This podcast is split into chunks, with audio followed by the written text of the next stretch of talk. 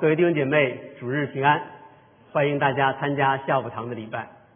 我今天为大家预备的信息是耶稣复活如何可信。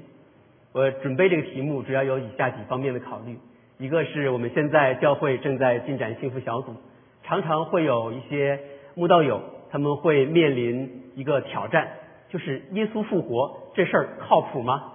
那么童工的话也需要用非常言简意赅的方式，能够向他们解释清楚啊，迎接这个挑理性上的一个挑战。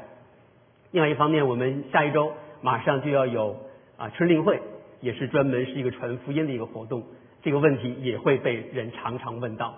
还有原因呢？因为下午堂的话，我们有很多是同行团契的弟兄姐妹。我曾经是在同行团契，我们是在一起，都是之前是青年团契哈。诶，离我们现在同行团体分开一段时间之后的话，发现哇，好多的年轻的面孔的话，我都不认识了哈，啊，都是有来了很多的新朋友，或许其中的话也有一些的话是在慕道友期间的，我也是希望借着今天的这个信息，能够给在座的慕道友能够带来一些帮助，面对我们这个耶稣复活如何可信哈。那对于我们的一些同工或者一些基督徒来说的话，其实也会面对这个问题。那如果要是有人问您，啊，周日的时候你有什么特殊安排吗？哎，我们肯定会说啊，我们会去教会。那我们为什么会去教会呢？那如果有人问，那就我们的基督教信仰和其他的宗教信仰最本质的区别是什么呢？我们前段时间的话，大家也都在过这个复活节啊。一谈到节日的话，我们就会发现哇，游玩的地方、购物的地方都是人山人海啊。哪怕在疫情之下，仍然有很多人。但是的话，对于很多人来说的话，复活节只是一个节，却和复活没有关系啊，因为他们不相信耶稣复活这回事儿。那我们今天的话呢，就来一起来思考耶呃耶稣复活如何可信好。下面让我们一起来低头祷告，来预备我们的心。天发爸，感谢你赐下你独生爱子，道成肉身，并钉在十字架上，三天后复活，不仅带来救赎的恩典，更是给我们带来永生的盼望。在这主日纪念你复活的日子，让我们来再一次来思想主耶稣复活的信息，让我们信得清楚，讲得明白，传扬耶稣基督复活的大好消息，也用你复活的大能来更新我们的生命，成为你荣美的见证。也愿圣灵亲自来恩高你仆人的口，愿我们所讲的、所听的都能够同盟造就。祷告，奉主耶稣基督得胜的名求，阿门。好，在我们正式讲耶稣复活如何可信之前，我们首先需要重申一下，我们为何要强调这个话题呢？我们在格林多前书十五章十四节有这样一节经文：若基督没有复活，我们所传的便是枉然，你们所信的也是枉然。基督若没有复活，你们的信便是徒然，你们仍在罪里。我们若靠基督，只在今生有指望。就算比众人更可怜。其实这段经文的话是强调了耶稣复活的重要性，因为耶稣复活是我们信仰的根基，这也是我们刚才所提到的我们和其他宗教的最本质性的区别。那如果没有复活的话，那我们的信仰就是个神话故事，那我们所传的就是一派胡言。那如果没有耶稣基督复活，那我们就仍然在罪中啊，那没有指望。那甚至说，如果如如果说耶稣都没有复活，那我们信他干嘛啊？只有耶稣他拥有这个掌控生命和死亡的权利，那他才能够给人带来这种永生的盼望。这是我们信仰的根基啊，就是这是我们信仰的核心啊。就说那我们今天的信息呢，主要是从这三个方面来谈到：一个是耶稣复活是真是真的吗？这个是从一个事实的一个角度上来去论证。这个到底是事实还只是一个说法？另外一个呢角度是耶稣复活，我要信吗？哪怕是即使是事实，我们仍然有一个过程需要去认信啊，我们要做出一个回应。另外一方面，即使我们说哎承认这是个事实，我也认信了，但是我们在我们的信仰生活当中，我们真的活出来这个复活的生命了吗？我想这些问题的话，都是值得无论是慕道友还是我们已经信神的人都要去面对的啊。那我们来看一下我今天所用到的马可福音十六章的经文，我们一起来读。过了安息日，抹大拉的玛利亚和雅各的母亲玛利亚，并萨罗米买了香膏，要去膏耶稣的身体。七日的第一日清早，出太阳的时候，他们来到坟墓那里，彼此说：“谁给我们把石头从墓门滚开呢？”那石头原来很大，他们抬头一看，却见石头已经滚开了。他们进了坟墓，看见一个少年人坐在右边，穿着白袍，就甚惊恐。那少年人对他们说：“不要惊恐，你们寻找那钉十字架的拿撒勒人耶稣，他已经复活了，不在这里，请看安放他的地方。你们可以去告诉他的门徒和彼得说，他在你们以前往加利利去，在那里你们要见他。”正如他从前所告诉你们的，他们就出来从坟墓那里逃跑，又发抖又惊奇，什么也不告诉人，因为他们害怕。好，我们来探讨第一个话题，就是耶稣复活是真的吗？我们在座的很多人的话，可能都知道我是有法律的背景哈。那我们今天的这个信息呢，我们也不妨用法律的这个方式，就是当我们确立一项事实的时候，总是需要有人证、有物证。而且这个人证物证之间，他们要有建立一个证据链，有一定的逻辑的关系。那我们在马可福音十六章一节这里面提到，过了安息日，抹大拉的玛利亚和雅各的母亲玛利亚，并萨罗米买了香膏，要去膏耶稣的身体。这里面提到的抹大拉的玛利亚，耶稣曾经从他身上赶出过七个鬼，他是亲眼见到过耶稣被钉十字架，而且他也经历过神的这个恩典。他是有个感恩之心，他也跟随耶稣并供养耶稣，而且呢，他现在要买来这香料，要来膏耶稣的身体。可以说，他是第一，他是第一个见证耶稣复活的人。所以从这个道理上来说的话，他把这个大好的消息啊传递给人们，他是第一个传道人啊。我们就说特别提到一点哈，就是这里面的话，我们这是三位女性，三位女性的话，她作为这个第一见证人。大家会会会不会觉得有点这个比较特别哈？因为在当时的那个年代当中，女性其实是往往不被人重视的。在这些典籍当中的话提到塔木德哈，塔木德是犹太教当中啊，它记录着犹太的律法、条例和传统的这个经卷。他这里面就提到是由于其性别和轻率的冒失，不要承认女性的证词。也不要让无知的仆人作证，因为他们可能为了利益或被罚的恐惧，不会讲真话。啊，这是一个史学家啊，他提到了约瑟夫。另外，在塔木德当中的话，他也提到，他说任何女人提供的证据是无效的，同时他们是不应当提供的。这等于说，一个拉比被拉比定罪的这个强强盗和女人一样，同样有资格给予证据。我想在座的各位女性可能听到这段表述之后的话，会有感觉被冒犯哈。但的确，这是当时的社会文化的一个现实啊。但是我们这里面会看到，其实圣经当中它用了女性来做第一个见证人，这会增加它的有效性，还是降低它的有效性呢？其实从这方面来说的话，反而会证实圣经的记载是真实。因为如果大，所以说大家可以想象一下哈，如果你要是想证明一件事情的话，往往你会引用当时人们认为最有权威的人来作为你的证据，而圣经它却恰恰用了几个女人来做证人，因为它不是想去强调它的权威性，而是强调这是事实。那这一点的话，也是一个特别呃在。我们在进行证据分析的时候的话，如果在一个文学或者说一个事实的证据当中，会出现一些令人尴尬或者说看上去不不是那么呃符合常规的现象，反而会证明这段事实是史是历史上的真实的记载。如果他想骗人的话，他可以引用更有权威的呃那人的话来表述啊，说这是一个特别值得我们注意的地方啊。另外一个的话呢，我们来看一下这个物证。这里面的话会看到说，谁给我们把石头从木门滚开呢？原来石石头很大，他们抬头一看，却见石头已经滚开了。他们进了坟墓，看见一个少年人坐在右边，穿着白袍，就甚惊恐。这里面提到的话，这个空坟墓哈，我们会看到的话，在马太福音的呃二十八章二十二节这边提到的话，是因为有主的使者从天上下来，把石头滚开了。这里面我们提到的这个。石头滚开是由使者来滚开的。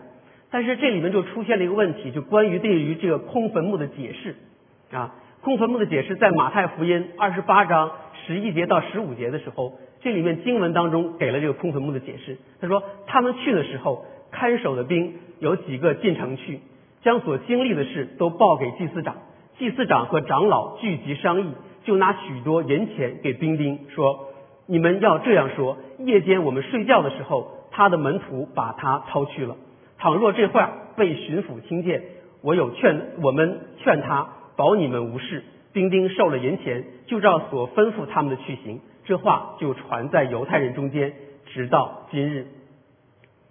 说大家可以看到哈，当我们面对一个空坟墓的时候，那我们去如何来解释这个现象呢？这里面经文的话，他说是门徒把他给偷走了。那这种状况的话，我们是否能够很容易的去把它反驳掉呢？其实是很显然的哈，因为这里面的话，这些祭司长他们是用了银钱来让这些官兵来说这样的谎话的，但是很容易，这里面是破绽百出的。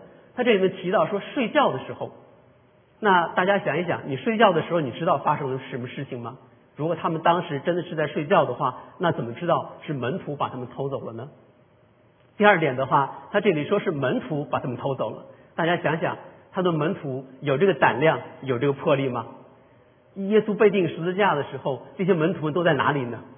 当耶稣被捕的时候，彼得跑是跟着跑到大祭大祭司的院子里面去查看什么情况，三次不认主，吓得要命，不敢承认耶稣是他的呃夫子。然后那些钉十字架的时候，约翰是在门是在十字架下面。那些门徒的话，一看自己的师傅被钉了十字架，都纷纷的都逃回老家，要去重操旧业，去打鱼去了哈。所以这些门徒们的话，他们是没有勇气和魄力去敢冒着罗马法律的这个风险，然后去偷这个尸体。而且偷这尸体的话，对他们来说有什么意义呢？当时耶稣在世的时候，就曾预言自己要被钉十字架，要复活。但耶，但是耶稣的门徒他们根本都没有听懂。他们也不曾相信啊，所以说从这些方面上来看，经文当中所给出这些祭司长他们所给出这个理由是很容易被攻破的啊。所以这个空坟墓，那我们的解释的话，只能是耶稣基督是复活了。但是这面的话，他在马可福音十六章七节说：“你们可以去告诉他的门徒和彼得说，他在你们以先往加利利去，在那里你们要见他。”正如他从前所告诉你们的，他们就出来从坟墓那里逃跑，又发抖又惊奇，什么也不告诉人，因为他们害怕。其实主耶稣曾经多次告诉门徒，他要在这耶路撒冷受难，并在第三天复活。那耶稣而且已经告诉他们，要怎么样，要去把这样的消息传扬给其他人。我们有责任要去告诉别人这样的好消息。但是对于我们来说的话，其实。和他们的门徒的境况也是一样哈，我们是也是因常常因为害怕而不敢把这样的好消息告诉给别人。在马可福音十六章九到十三节说，在第七日的第一日清早，耶稣复活了，就像抹大拉的玛利亚显现。耶稣从他身上曾赶出七个鬼，他去告诉那向来跟随耶稣的人，那时他们正哀痛哭泣，他们听见耶稣活了，被玛利亚看见，却是。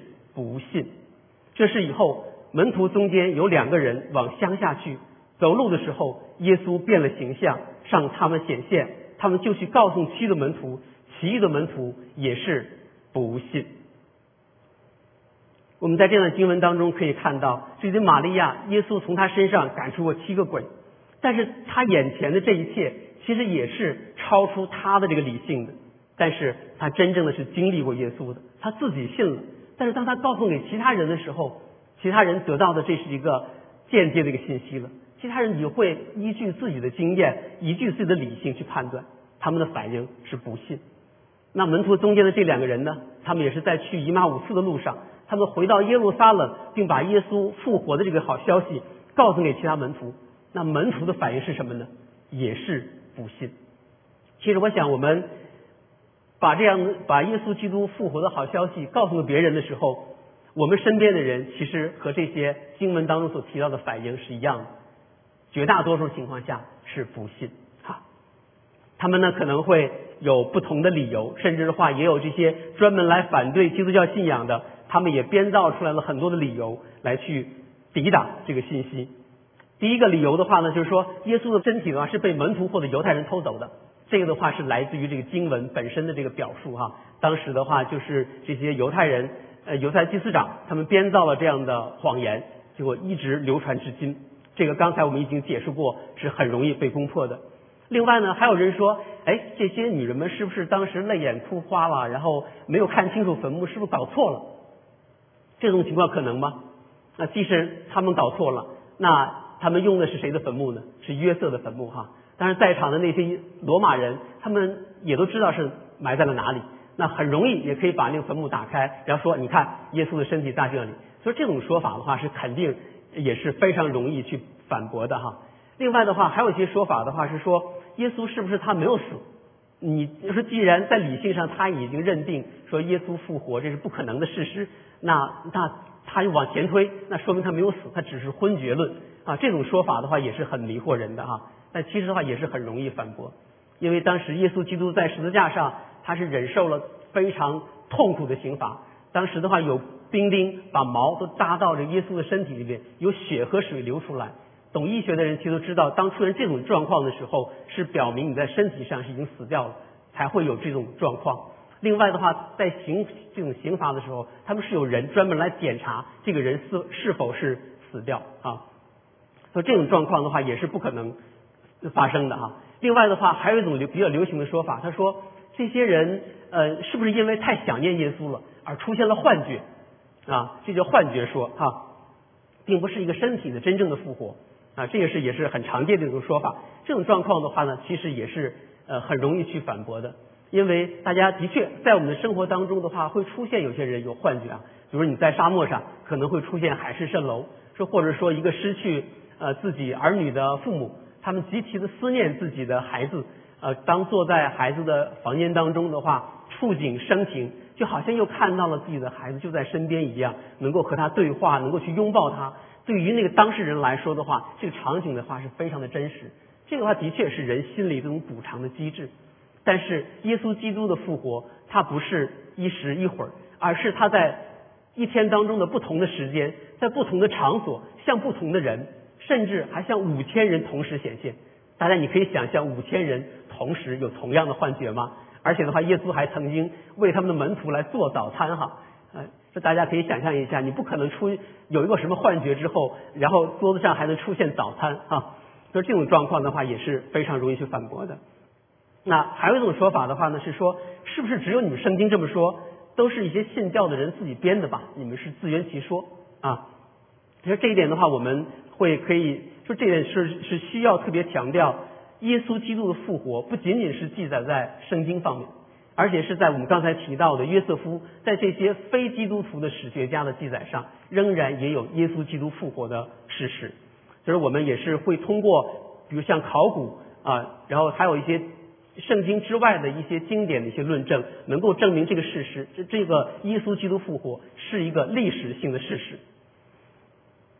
那我们可以看到，其实，在我们在论证整个耶稣基督复活的这个过程当中，我们会看用到物证，最重要的其实是人证，因为我们这里像刚才提到的圣经的考古，其实我们跨越几千年，你挖出来的东西它本身不能够说话，那可能有不同的解释和学说。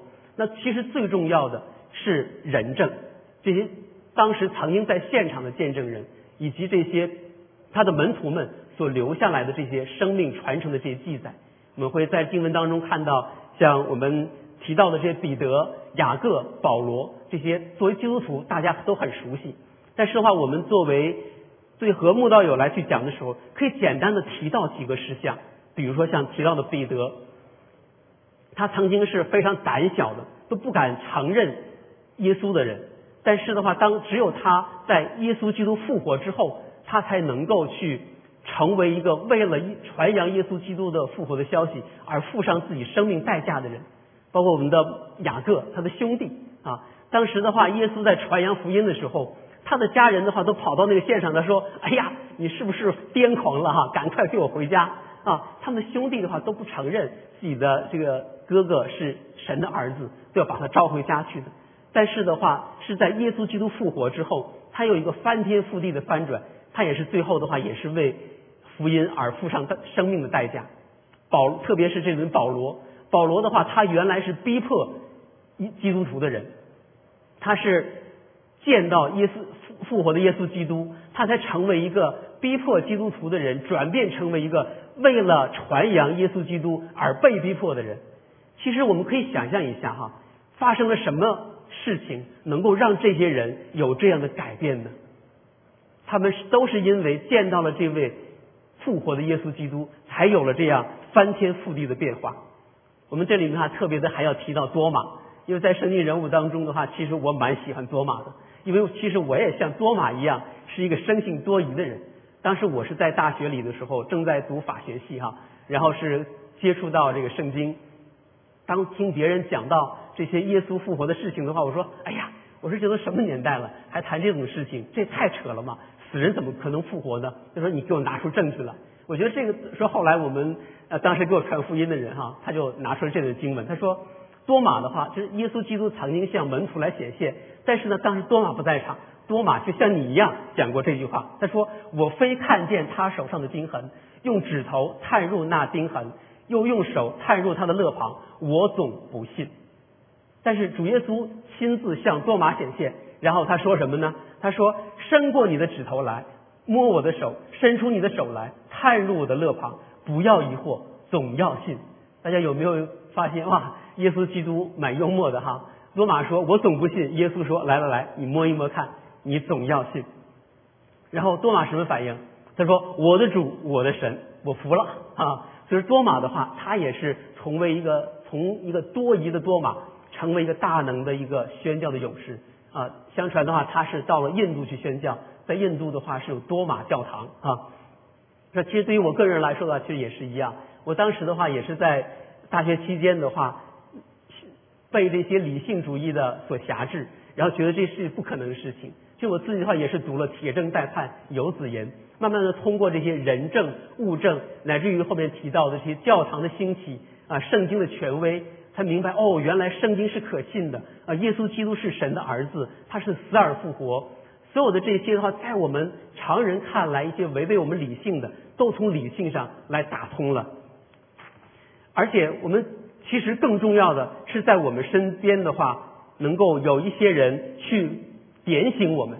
其实，当我们去面对这些事实的时候，我们那颗不信的心，到底是因为什么呢？是因为我们的证据不够吗？是逻辑不清楚吗？还是因为我们有一颗不信的恶心呢？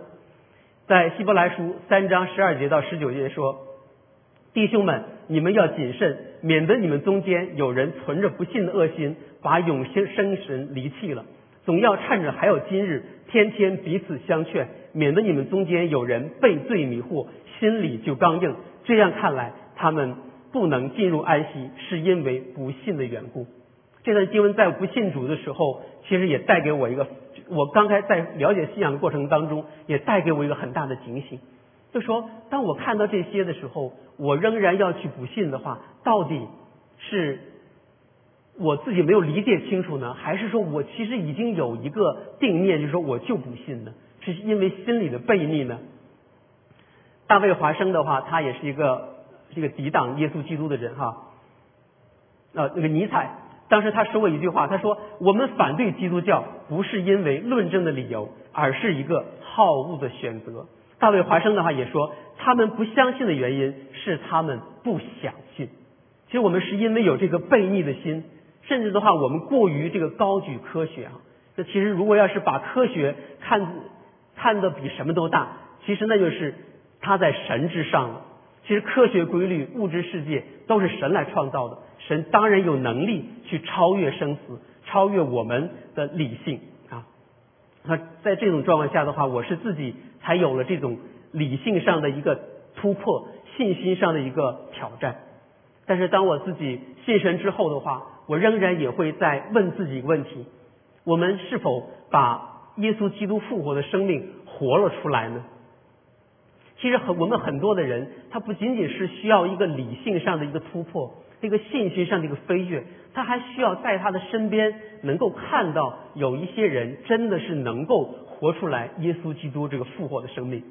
那我们今天呢，也不妨要来做一个体检哈，来检测一下我们自己的身体当中是否还有这个老我的呃这个病毒哈，就像做核酸检测一样，对吧？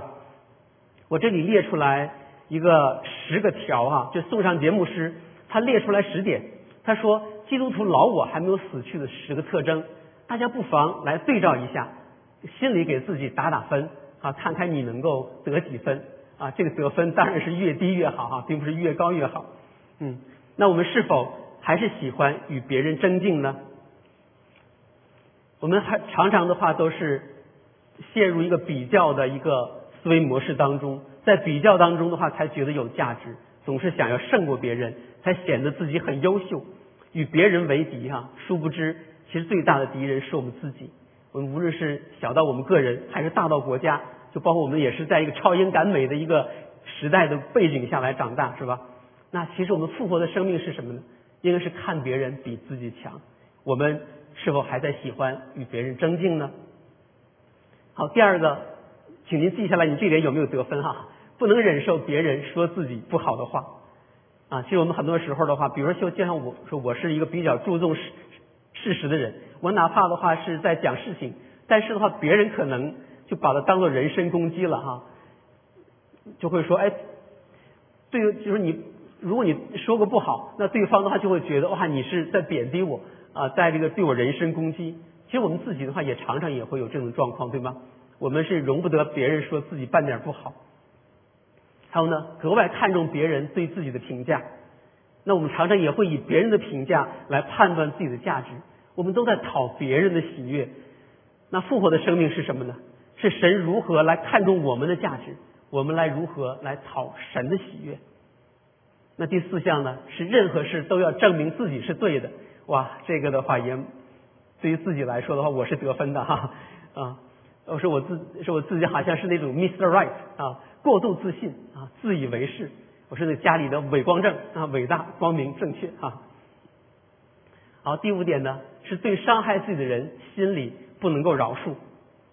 人们有有句话说是君子报仇，十年不晚啊。那复活的生命是什么呢？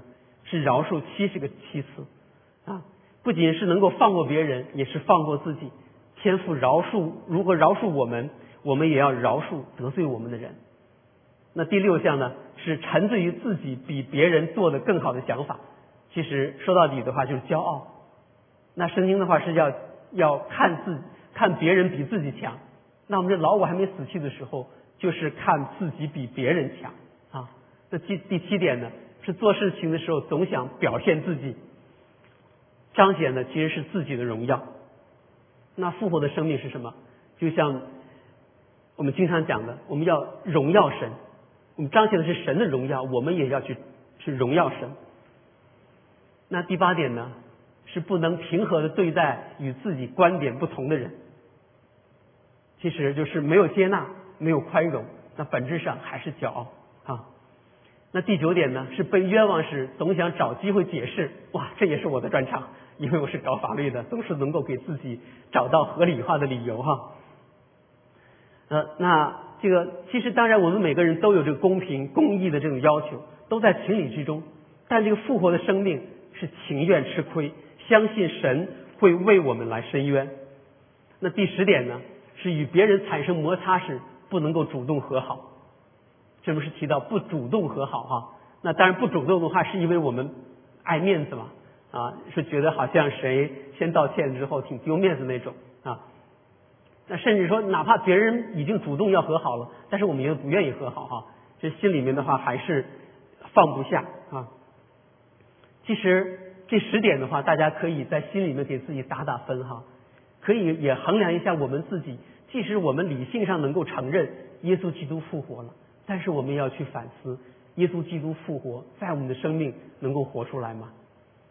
我们身边的这些慕道友、家人，在我们是在我们的生命当中的话，是能够看出来耶稣基督复活了吗？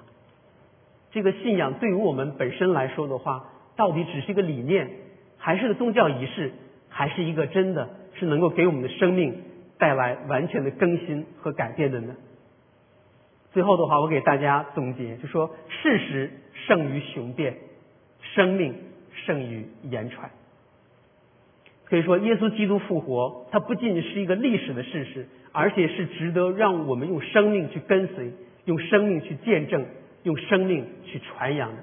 而且也要让我们的身边的人能够亲自的能够感受得到，我们要把它活出来，让人看到复活的耶稣就在我们当中。让我们一起低头祷告。